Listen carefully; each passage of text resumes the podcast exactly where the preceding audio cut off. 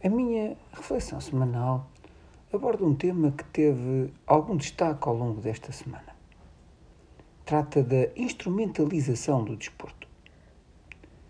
As palavras do Presidente da República, Marcelo Rebelo de Sousa, sobre o regime qatari obtiveram um eco expressivo na discussão mediática.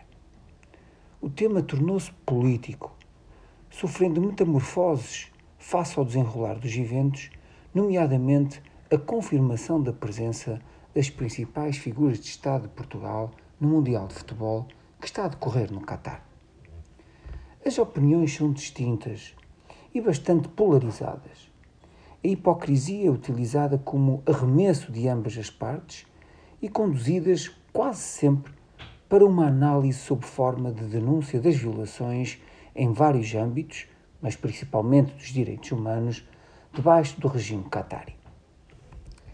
Acresce ainda que o início da mediatização do evento expôs de uma forma clara o que já era o sentimento geral do cidadão comum, o funcionamento altamente duvidoso das instituições internacionais que gerem futebol e respectivas competições.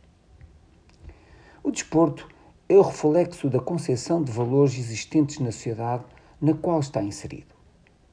Contudo, a neutralidade interna permite que o direcionamento político seja determinado de fora do seu contexto.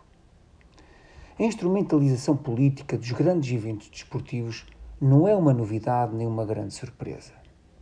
A história olímpica revela de modo inequívoco, por exemplo, como a Alemanha nazi usou os Jogos Olímpicos para inflamar valores nacionalistas e até raciais servindo-se deles como plataforma de afirmação e intimidação política, estratégica, ideológica durante a Guerra Fria. A globalização nos dias de hoje incorporou o desporto como um produto que é consumido segundo as leis do mercado e que está permanentemente associado a grandes marcas e envolvido numa realidade mediática que se autoalimenta muito à custa dos craques desportivos. Apesar desta visão manicaísta que envolve o contexto do evento desportivo e dos seus agentes, que sempre estiveram disponíveis a aceitar interferências de índole política ou económica, é a manutenção da configuração original do jogo e dos seus princípios que o torna especial.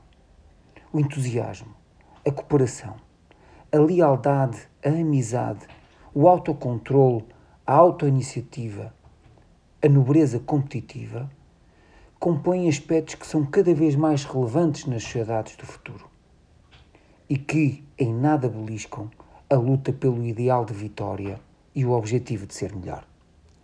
Se a visita ao Catar, por parte dos representantes do Estado português, servir para se afirmar a marca de Portugal com base nestes valores, então para mim, tudo bem. A todos os ouvintes da Voz do Marão, o resto de uma boa semana.